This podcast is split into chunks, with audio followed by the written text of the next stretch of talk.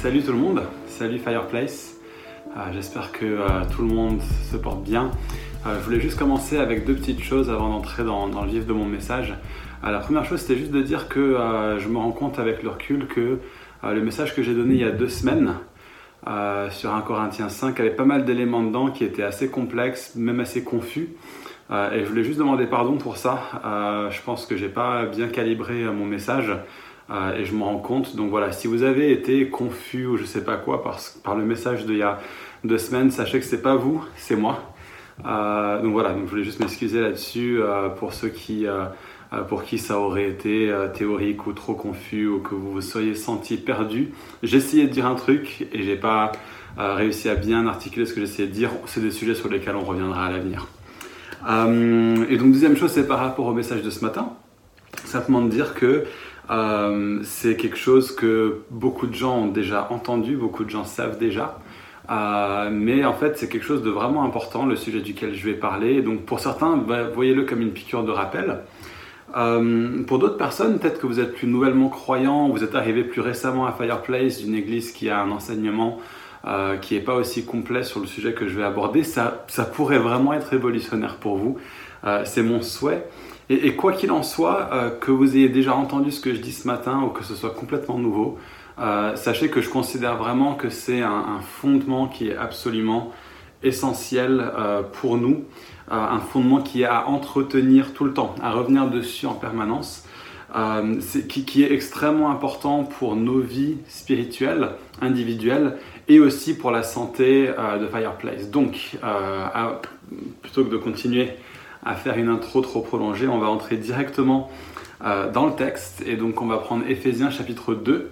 Euh, et on va lire le chapitre tout euh, en entier. Donc voilà, comme vous voyez, on est un petit peu en pause par rapport à 1 Corinthiens. On reprendra ça la semaine, d'ici deux semaines pour un message et puis après on reviendra dessus en janvier, comme je l'ai dit. Donc Éphésiens 2 à partir du verset 1. Et vous, qui étiez morts à cause de vos fautes et de vos péchés, où vous étiez autrefois engagés, quand vous suiviez le Dieu de ce monde, le prince qui s'interpose entre ciel et terre, l'esprit qui agit maintenant parmi les rebelles. Nous étions de ce nombre, nous tous aussi, qui nous abandonnions jadis au désir de notre chair, nous faisions ses volontés, suivions ses impulsions, et nous étions par nature, tout comme les autres, voués à la colère. Mais Dieu est riche en miséricorde à cause du grand amour dont il nous a aimés. Alors que nous étions morts à cause de nos fautes, il nous a donné la vie avec le Christ. C'est par grâce que vous êtes sauvés. Avec lui, il nous a ressuscités et fait asseoir dans les cieux en Jésus-Christ. Ainsi, par sa bonté pour nous en Jésus-Christ, il a voulu montrer dans les siècles à venir l'incomparable richesse de sa grâce. C'est par la grâce, en effet, que vous êtes sauvés, par le moyen de la foi. Vous n'y êtes pour rien, c'est le don de Dieu. Cela ne vient pas des œuvres afin que nul n'en tire fierté, car c'est lui qui nous a fait. Nous avons été créés en Jésus-Christ pour les œuvres bonnes que Dieu a préparées d'avance afin que nous nous y engagions.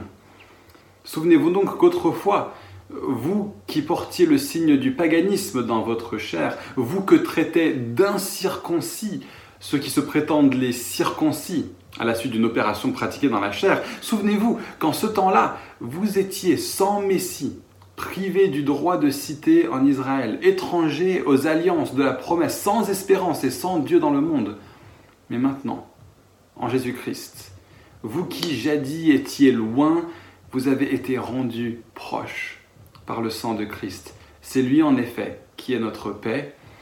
De ce qui était divisé, il a fait une unité. Dans sa chair, il a détruit le mur de séparation, la haine.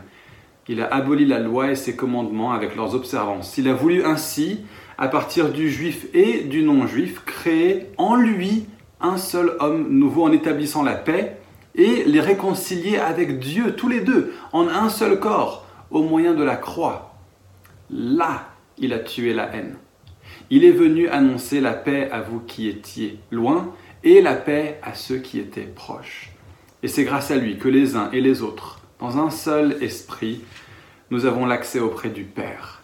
Ainsi, vous n'êtes plus des étrangers, ni des émigrés, vous êtes concitoyens des saints, vous êtes de la famille de Dieu, vous avez été intégrés dans la construction qui a pour fondation les apôtres et les prophètes, et Jésus-Christ lui-même comme pierre maîtresse. C'est en lui que toute construction s'ajuste et s'élève pour former un temple saint dans le Seigneur. C'est en lui que vous aussi, vous êtes ensemble intégrés à la construction pour devenir une demeure de Dieu par l'Esprit. Mon message aujourd'hui s'appelle La grâce change tout. Et euh, ce qui se passe, c'est que Paul commence dans ce texte, des versets 1 à 7, en racontant notre histoire à nous tous. Et c'est quelque chose de super important de faire ça. Euh, vous savez que euh, en France, on est très très bon pour raconter notre histoire à nous tous. Et cette histoire à nous tous euh, qu'on raconte et qui nous forme ensemble en tant que nation donne un sentiment très fort d'identité culturelle, d'appartenance nationale.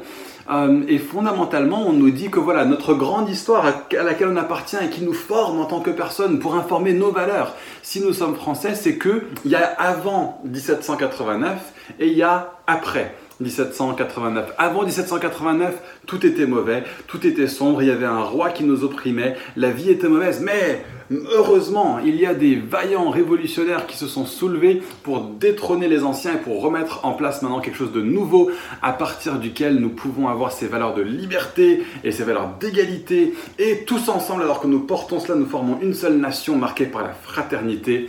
Euh, et puis quelques années plus tard, on se rendait compte qu'on était aussi opprimé par la méchante Église catholique. Et donc il fallait aussi qu'on s'en libère pour que tous nous puissions être libres euh, d'avoir la foi que nous voulions, chacun traiter également les uns avec les autres au sein de cette grande nation euh, qui est le fondement de notre, euh, de notre fraternité. Et voilà nos valeurs en tant que pays, et c'est des récits que nous racontons, c'est à travers ces récits que nous nous voyons.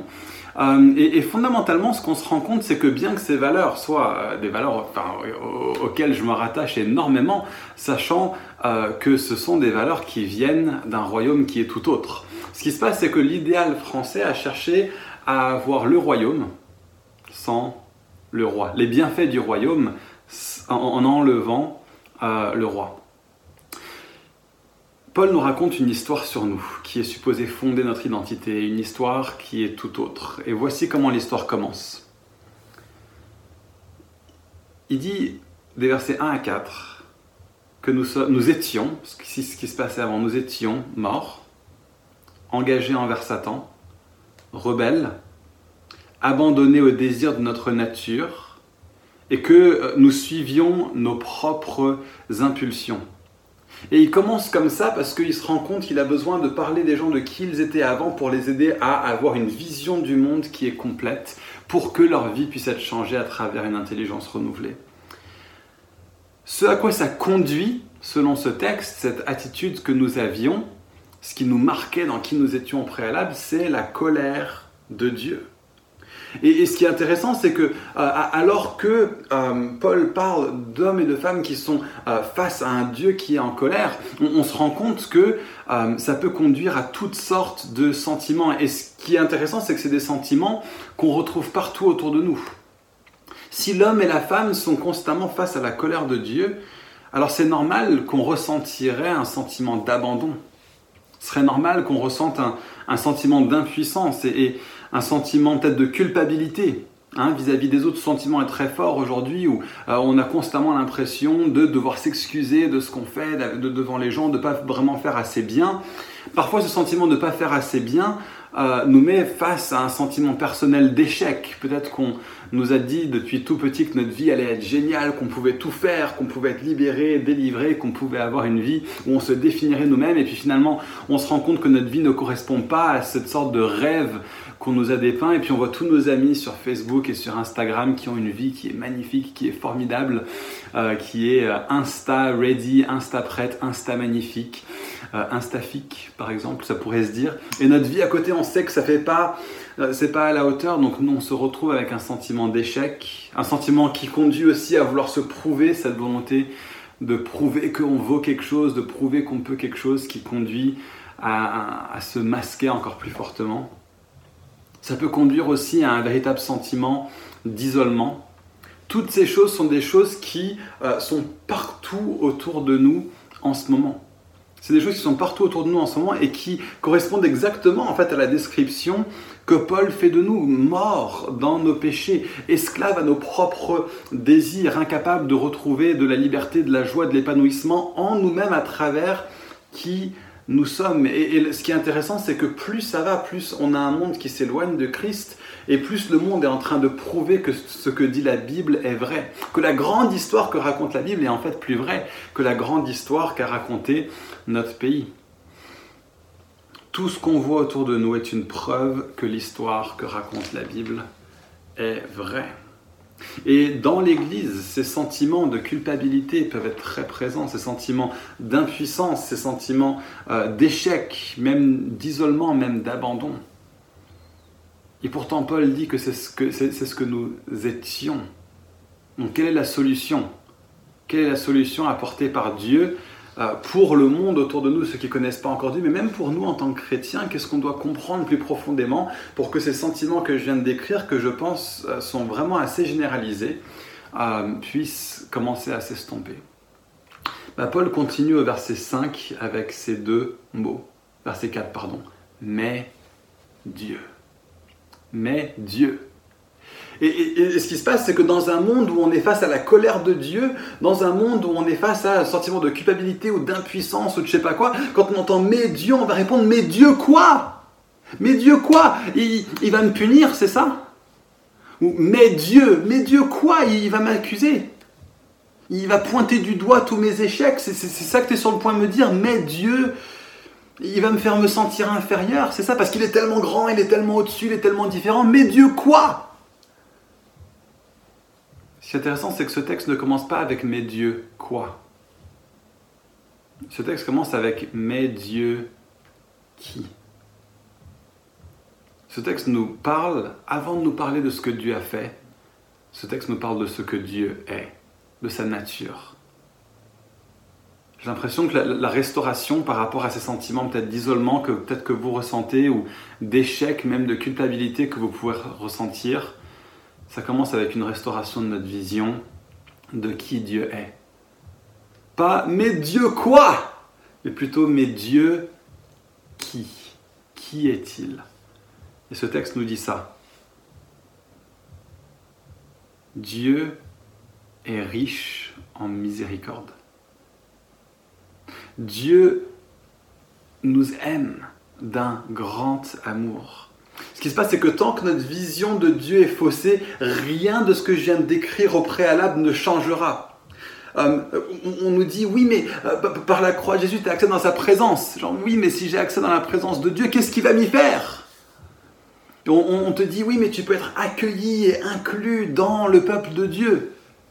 Oui, mais si je suis inclus dans le peuple de Dieu, qu'est-ce, qu'est-ce qui va m'y arriver? Est-ce que je vais être embrigadé dans une sorte d'armée où, je j'ai aucune liberté? Bien on dit oui mais Dieu te communique la vie, la vie éternelle. Et t'es là genre ouais mais quelle, quelle vie éternelle? À quoi ça va ressembler? Mais quand on commence avec qui Dieu est, et qu'on commence à réformer notre idée de Dieu, de celui qui est là au centre, on n'a pas un Voltaire ou un D'Alembert ou un, euh, Robespierre qui, qui, va venir et qui va euh, renverser l'ancien régime par la terreur. Celui qui vient tout changer, c'est Dieu qui est riche en miséricorde et qui nous aime d'un grand amour. Ce qui change tout, ce qui change tout, c'est que Dieu t'aime. Est-ce que ton monde aujourd'hui est coloré par la réalité, par la vérité que Dieu lui-même t'aime? Est-ce que tu te lèves le matin avec comme pensée que Dieu t'aime? Lorsque tu n'arrives pas à prier, Qu'est-ce que tu fais? Est-ce que tu te sens culpabilisé ou est-ce que tu te dis juste Mais Dieu m'aime? Quand tu es face à un sentiment d'échec face à ta vie, est-ce que tu dis Ah, qu'est-ce que Dieu va penser de moi? Qu'est-ce que les autres vont penser de moi? Ou est-ce que tu te dis Ah, mais Dieu m'aime. Dieu m'aime. la prochaine question, c'est pourquoi? Pourquoi est-ce que Dieu t'aime? Est-ce que Dieu t'aime parce que tu dois faire quelque chose pour mériter qu'il t'aime? Ou, est-ce que euh, Dieu a dû voir quelque chose en toi pour que tu l'intéresses? C'est la grande nouvelle, c'est que la réponse est non, non. Verset 5, c'est alors qu'on était encore morts, engagés envers Satan, rebelles, abandonnés au désir de notre nature, suivant les impulsions de notre nature. Mais Dieu, dans sa compassion et dans son amour, a tout changé.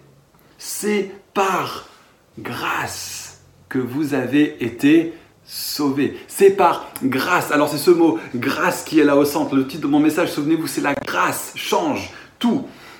Alors le problème, c'est que ce mot grâce, on va pas toujours bien le comprendre. Pour certaines personnes, vous avez entendu ce mot même souvent dans l'Église, mais la vision qu'on vous a dépeint de Dieu fait que quand on vous parle de la grâce, vous le voyez comme une sorte de, grand empereur qui, qui fait grâce à quelqu'un. Je, te fais grâce. C'est comme une sorte de, tolérance. tu mériterais de mourir, tu mériterais pas d'être là. Je préférerais même que tu sois pas là. Je suis pas impliqué dans ta vie, mais je te fais grâce. Allez, tu, tu, tu peux être libéré. C'est une sorte de, posture par dépit. Comme une sorte, peut-être même un petit peu de mépris dans la posture de la grâce. Je, je, te, je, te, fais grâce. C'est de la grâce comme une sorte de tolérance. Non, non, non, non, non, non, non, non, non, non, non. La, grâce de Dieu, c'est pas ça. Hein, Souvenez-vous, c'est pas mais Dieu, quoi, qu'est-ce qu'il va me faire? C'est mais Dieu, qui qui, quelle est la nature de ce Dieu? Et quand on voit mieux la nature de ce Dieu, qui est un Dieu d'amour, qui est un Dieu bon, qui est riche en compassion, qui vous aime d'un grand amour, là notre vision de la grâce va être changée de quelque chose qui provient d'une mauvaise vision de Dieu à quelque chose qui provient de ce que la Bible, ce de quoi parle la Bible. la grâce de Dieu, écoutez ça, la grâce de Dieu, c'est l'expression débordante d'un amour immense et inconditionnel de la part de Dieu. La grâce de Dieu est l'expression débordante, inconditionnelle de l'amour de Dieu. vous allez me dire, bah, d'où est-ce que tu tires ça? Est-ce que tu arrives à, me le prouver? Oui. 2 Corinthiens 8, verset 9. C'est un des textes qui détaille à quoi ressemble la grâce de Dieu. 2 Corinthiens 8, verset 9. Vous connaissez la grâce de notre Seigneur Jésus-Christ. Pour vous. C'est pas un empereur, allez, je te fais grâce. C'est je te donne la grâce. Pour vous. Il s'est fait pauvre alors qu'il était riche, afin que par sa pauvreté, vous soyez enrichis. Vous voyez, dans, ce texte, on pourrait en citer tellement d'autres pour appuyer ce que je viens de dire, ce texte suffit. Dans certaines traductions traduisent le mot grâce par générosité. Et pour autant que c'est juste, parce que la bonne vision biblique de la grâce, c'est que la grâce de Dieu est une expression de générosité débordante qui se donne en même temps c'est triste de remplacer le mot grâce par le mot générosité. Parce que ce qui se passe quand on fait ça, c'est que tu lis la Bible et quand tu as des passages comme ça, tu, tu vois la générosité de Dieu et tu dis waouh, sa générosité est merveilleuse. Mais quand tu lis d'autres passages qui parlent de grâce, eh ben tu te dis ah ok, c'est la tolérance de Dieu. Non, non, non, non. La, grâce de Dieu est la générosité de Dieu. Et, donc il y a une, une grande tristesse qu'on va traduire ce mot par générosité à certains endroits. Parce que ça, veut dire que nous, on le lit et on ne comprend pas en fait que le mot qui est utilisé par générosité, c'est le mot grâce. Et donc quand on parle en fait de la grâce de Dieu, on devrait comprendre sa générosité, sa bonté libre et débordante qui rejaillit sur nous par un, déversement euh, spontané, immense euh, et, euh, inconditionnel de l'amour de Dieu. Sa grâce est l'expression de sa générosité immense. Et si on remplace le mot grâce par le mot générosité dans les traductions, alors quand on lit grâce, on ne va pas comprendre que même ces passages-là aussi, où ça explicite moins de quoi il est question, ces passages-là aussi parlent de la grande générosité de Dieu. Une autre chose à voir sur qu'est-ce que c'est que la grâce, c'est que dans Romains 11, verset 6 par exemple, Paul va contraster euh, la grâce de Dieu et les œuvres. La grâce de Dieu, c'est que Dieu nous aime euh, en regardant ce qu'on a fait en avance. Il nous aime parce qu'il nous aime, parce qu'il nous aime. Et si c'était par les œuvres, alors ce ne serait pas par grâce. Sinon, ce ne serait pas une grâce. La grâce de Dieu est la générosité inconditionnelle de Dieu qui nous aime parce qu'il nous aime sans qu'on ait, pas de, sans qu'on ait de conditions préalables. Les amis, Dieu vous a aimé, pardon, mon ami, Dieu t'a aimé inconditionnellement. Il est miséricordieux envers toi. Il n'a pas cherché de mérite ou quelque chose par lequel tu vas pouvoir prouver ta valeur, parce que ta valeur se trouve dans le fait que Dieu t'aime, et pas dans le fait que tu vas faire quoi que ce soit pour faire que Dieu t'aime. Tu n'as pas besoin d'impressionner Dieu. Dieu t'a tellement aimé que, sachant que tu n'allais pas pouvoir l'impressionner, il a envoyé son Fils pour faire tout le travail pour nous. Par sa vie parfaite, par sa mort terrible et sacrificielle, et par sa résurrection glorieuse, à cause de sa miséricorde, à cause de son grand amour, pas à cause de nous, à cause de qui il est. C'est sur la base de la nature de Dieu que nous recevons grâce sur grâce. Regardez ce que dit euh, J.I. Packer dans son livre Connaître Dieu. Quel inexprimable réconfort. Un réconfort qui stimule et non un réconfort qui amollit, précisons-le. Quel réconfort que de savoir que Dieu s'intéresse à moi dans un esprit d'amour et qu'il veille sur moi. Quel extraordinaire apaisement de savoir que l'amour de Dieu pour moi est parfaitement lucide, qu'il est entièrement fondé sur une connaissance préalable de ce qu'il y a de pire en moi, si bien qu'aucune découverte me concernant ne peut plus le décevoir, ni faire obstacle à son désir de me bénir.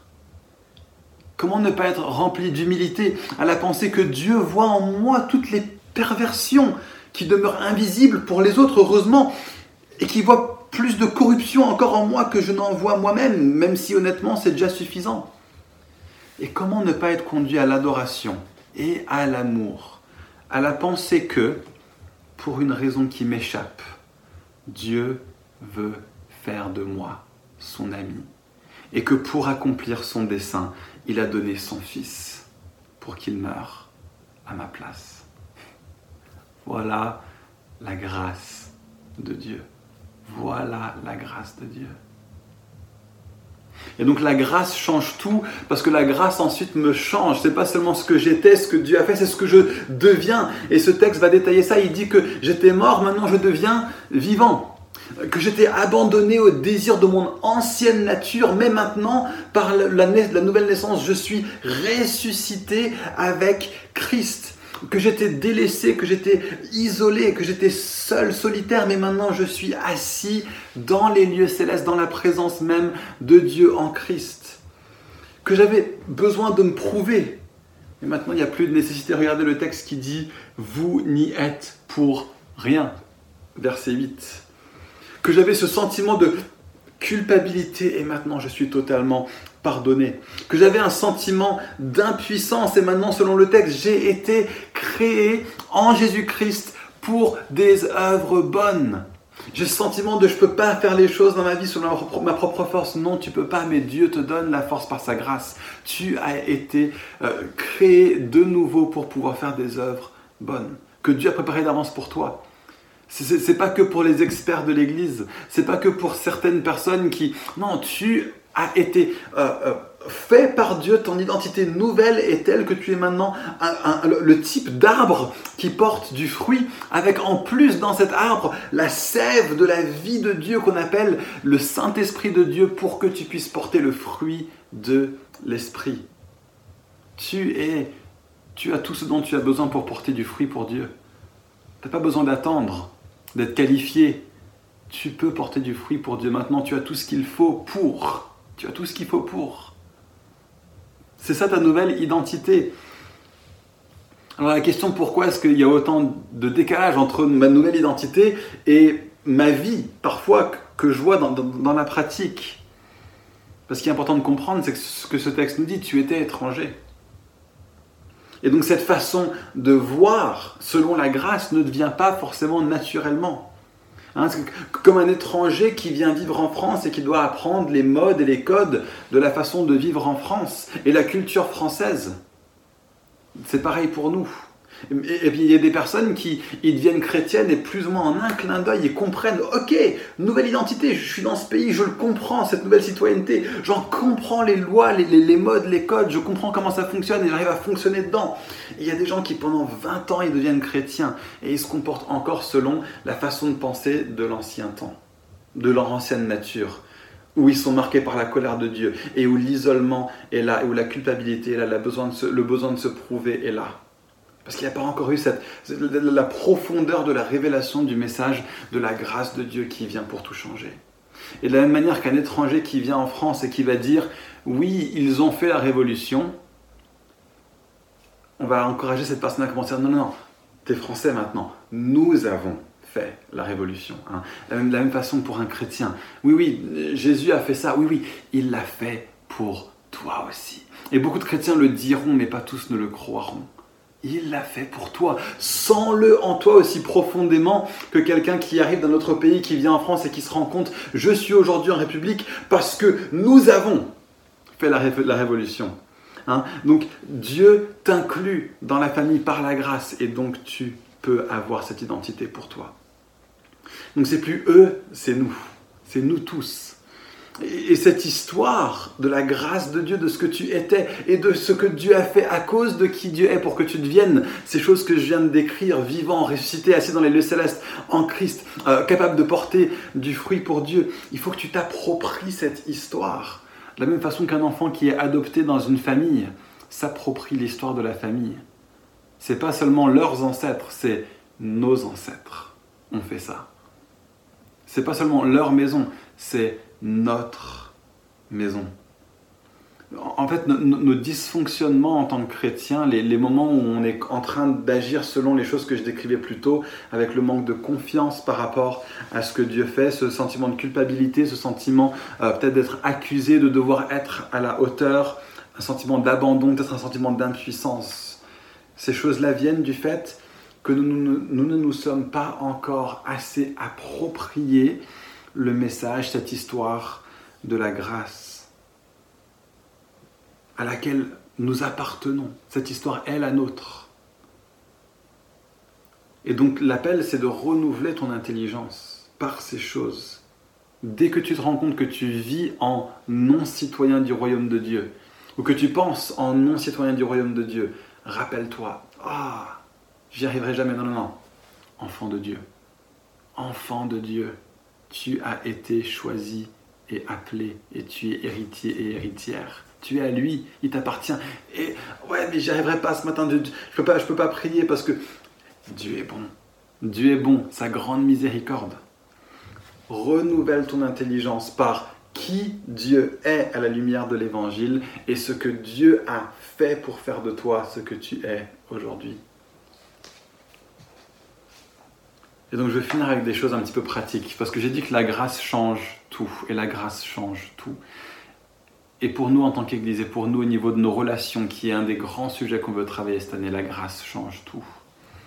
La grâce de Dieu est le fondement de notre unité, de notre amour et de notre culture en tant qu'Église. La grâce de Dieu est le fondement de ces choses. Unité, d'abord. Nous étions loin de Dieu et donc loin les uns des autres et nous avons été rendus proches par le sang de Christ. Étant rendus proches de Christ, nous sommes aussi de fait proches les uns des autres.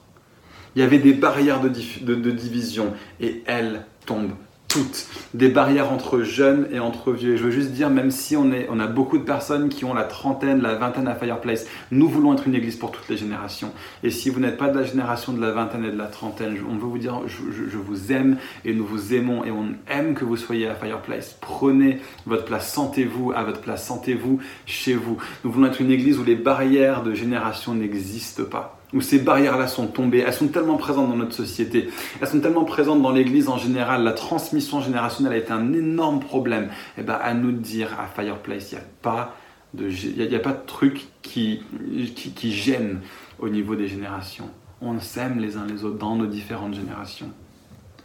Des barrières sont tombées entre hommes et femmes. Les barrières sont tombées entre les différentes nations et les différentes ethnies. Et j'aspire à ce qu'il y ait de plus en plus de personnes. Si, si vous n'êtes pas originaire de France, euh, de souche, on va dire, euh, qu'est-ce que vous êtes bienvenue à Fireplace? On, on, est appelé à être une démonstration prophétique du fait que l'Église inclut toutes les nations, tous les peuples, tous les langages. Nous sommes appelés à une démonstration à l'avance que l'inclusion ne marche que à travers Jésus-Christ, que l'intégration ne marche que à travers Jésus-Christ, que l'amour fraternel ne marche que à travers Jésus-Christ. Donc, quelle que soit votre nationalité, sentez-vous pleinement à l'aise, sentez-vous pleinement à l'aise dans votre culture d'appartenance originale. Soyons une église multiculturelle, une église multi-ethnique, une église qui est une démonstration d'une culture qui est plus grande encore marqué par l'amour de Christ et les valeurs de Christ, avec les différentes colorations que donnent les différentes cultures du monde. Entre les personnes qui sont nouvelles à Fireplace et des personnes qui sont anciennes à Fireplace, qu'il n'y ait pas de barrière, qu'il n'y ait pas de barrière. Si vous êtes nouveau à Fireplace, vous faites autant partie de la famille que si vous êtes là depuis le début. Vous êtes bienvenus et on vous encourage à être là et vous, avez pas, vous faites partie de la famille. Et, l'inclusion, elle est là et elle est là tout de suite. Un, enfant adopté n'a pas besoin de faire ses preuves euh, pour euh, pouvoir faire partie de la famille. Il fait partie de la famille. Et que vous soyez nouveau ou pas, vous n'avez pas besoin d'avoir un temps pour faire vos preuves, pour être à Fireplace et pour contribuer. Vous êtes bienvenus et vous êtes là. ok? Vous, et on vous encourage à contribuer, à faire partie de la famille. On vous dit, vous, êtes, vous faites partie de la famille. Il y a une inclusion pour vous. et nous sommes une grande maison, pas seulement une famille. Et je pense qu'on a beaucoup ce vocabulaire à Fireplace de parler d'être une, famille, la famille, Fireplace, on parle souvent comme ça. On n'a pas beaucoup la culture de parler de la maison, Fireplace. Mais les amis, Fireplace est appelé à être une maison. Si on voit ce texte, on parle constamment d'être euh, édifié ensemble, bâti pour être une maison pour Dieu par l'Esprit. En fait, le, mot euh, maison en grec, c'est le mot oikos. Et, vous allez voir entre les versets 18 et 22, si vous, euh, si, vous faites une étude de mots, vous allez voir qu'il y, y, a six mots qui sont utilisés dans ces cinq versets qui ont, qui, qui, ont un mot avec la racine oikos dedans. Édifier ensemble, c'est bâtir une maison ensemble. Euh, nous formons une demeure pour Dieu en Christ, c'est une maison spirituelle pour Dieu en Christ, etc., etc. Dieu nous a bâti, édifiés. On n'est pas n'importe quel bâtiment pour Dieu. On est une maison. On est une maison. Voilà qui on est. Donc les amis, notre unité est là sur la base de la grâce. Soyons une maison où les gens peuvent venir et peuvent être accueillis. Deuxièmement, la grâce est le fondement de notre amour les uns pour les autres. La grâce nous conduit à être nous aussi sacrificiels envers les autres. Ça, devient même normal. Ne sois pas choqué si euh, des gens t'expriment un acte d'amour extravagant à Fireplace, à, tel point que ça pourrait même te, gêner euh, d'accepter euh, un, acte d'amour du type que quelqu'un te propose de, de, t'exprimer dans cette église. Ça fait partie de notre culture. C'est ça la culture de la grâce. C'est ça vivre dans la grâce. Vivre dans la grâce, c'est aussi accepter de recevoir des choses que tu n'as pas méritées. Et sache qu'on ne te demandera pas de mériter un remboursement en retour pour les expressions d'amour qu'on t'a montrées. C'est pas comme ça que fonctionne la grâce. Pourquoi? Bah, Parce que c'est normal pour le peuple de la grâce de donner à perte au niveau de son temps, au niveau de son énergie, au niveau des finances. Nous sommes un peuple qui donne parce que nous sommes un peuple qui a reçu. Et sans attendre en retour. Sans attendre en retour. Et, et la question que je pose, c'est est-ce que tous, on peut avancer ensemble dans cette démarche d'être ceux type de peuple-là? C'est quelque chose qui est appelé à se généraliser si on veut être un peuple de la grâce. D'être transformé par l'amour que tu as reçu à tel point que tu vas être capable d'aimer les gens librement, gratuitement, sacrificiellement, sans attendre quelque chose en retour, sans attendre qu'ils te le rendront. Jésus n'a pas attendu de recevoir de la part de nous tout ce qu'il a sacrifié en allant à la croix. C'est à Dieu qu'il a regardé et pas à nous pour la récompense et pour le salaire de ce qu'il a donné. C'est à Dieu qu'il a regardé pour son salut. C'est Dieu qui l'a ressuscité d'entre les morts et qu'il a assis à sa droite. Et donc nous aussi, alors que nous sommes transformés par la grâce, ça change notre culture d'église. On peut donner librement aux autres, confiant que c'est Dieu qui prend soin de nous dans sa grâce. Alors attention, un truc à dire pour nuancer ça rapidement, euh, ne développons pas non plus le syndrome d'Amélie Poulain. Euh, hein, on, est serviteurs les uns des autres, on n'est pas esclaves des autres, on est esclaves de Christ. C'est Christ qu'on obéit, c'est Christ qu'on suit. Et une des façons de suivre Christ, c'est de servir les autres. D'accord? Mais euh, ne nous laissons pas piétiner par les gens. D'accord? Faisons attention à ça. L'idée, c'est que nous entrions tous, en tant qu'Église, tous, dans cette démarche de dire je ne regarde pas à moi-même, Dieu prend soin de moi. Et moi, je regarde aux autres.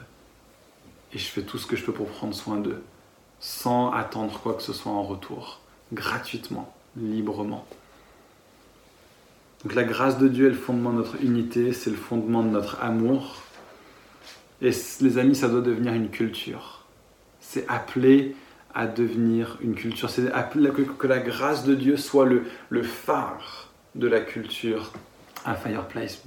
Buvons de sa grâce profondément. Soyons un peuple qui nous encourageons les uns les autres. Soyons un peuple qui nous soutenons les uns les autres. Soyons un peuple qui nous aimons les uns les autres, qui sommes là les uns pour les autres, qui soyons profondément engagés les uns vis-à-vis des autres. Et dans la mesure où on arrivera à faire ça, je suis convaincu qu'on va devenir une église qui fera une, différence à travers un rayonnement extraordinaire dans la ville de Paris. Où d'autres peut-on venir? On a des gens qui disent Je demande rien en retour, je te donne librement. Et c'est normal. Et de pouvoir dire Waouh, tu me fais un cadeau extraordinaire merci, je le reçois. Et je me sens pas sous une attitude de culpabilité ou de condamnation pour devoir le rendre en retour. Je peux accepter la grâce des autres parce que j'ai déjà accepté une grâce qui est tellement plus grande au préalable. Une église où on apprend à se pardonner les uns les autres, à être miséricordieux les uns envers les autres, à être compréhensifs les uns vis-à-vis des autres. Les amis, voilà l'église que Dieu bâtit. Voilà l'église qui est décrite dans Ephésiens 2 avec des barrières tellement, tellement fortes de personnes qui, étant divisées, deviennent unies. Parce que la marque de notre unité, le fondement de notre unité, c'est cette grande histoire que Paul raconte dans ce texte. Éphésiens 2, enfin, pour moi, si on, on venait me voir et qu'on me disait je t'enlève ta Bible, tu n'auras plus jamais de Bible, tu as le droit de retirer une page. Pour moi, c'est Ephésiens 2 que je prendrais. Ce, passage résume le message du christianisme de façon tellement profonde, le message de la grâce de façon tellement forte, et le fondement de la vie chrétienne de façon tellement essentielle. Les amis, la grâce change tout. Et la question, c'est est-ce qu'il y a des choses dans ta vie où tu te rends compte, tu as besoin de te laisser transformer par la grâce de Dieu? Est-ce que tu te reconnais dans quelques-unes de ces affirmations? Est-ce que tu pourrais dire oui? Il y a des fois, je fais face à un sentiment d'abandon. Il y a des fois où je me sens impuissant. Il y a des fois où je lutte avec un sentiment de culpabilité, avec un sentiment d'échec, une volonté de me prouver. Peut-être particulièrement pendant ce confinement, de me dire je, je lutte avec l'isolement.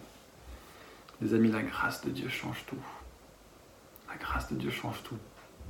Souvenez-vous, Dieu est riche en miséricorde, riche en miséricorde. On a besoin, besoin, besoin de revenir à ça. Et je vous encourage à continuer à vous fortifier dans cette réalité.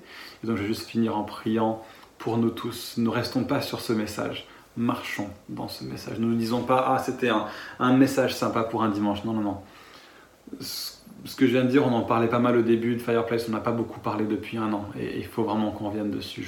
Je, me rends compte qu'il y a des, lacunes dans, les vies de certaines personnes, il y a des, failles dans notre communauté en tant qu'Église et je me rends compte que ce dont on a besoin, c'est de revenir avant tout au message de la grâce. Euh, ne, ne, disons pas c'est bon, on a, on a couvert à nouveau la grâce, on va dire non, non, on va revenir dessus, on va revenir dessus, on va vivre dans la grâce, on va être dans la grâce est une église de la grâce.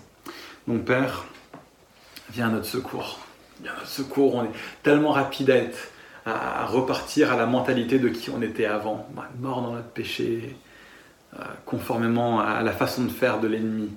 Mais toi, mais toi, fait, t'as tout fait. Donc viens te rappeler à nous, viens euh, réformer notre vision de qui tu es.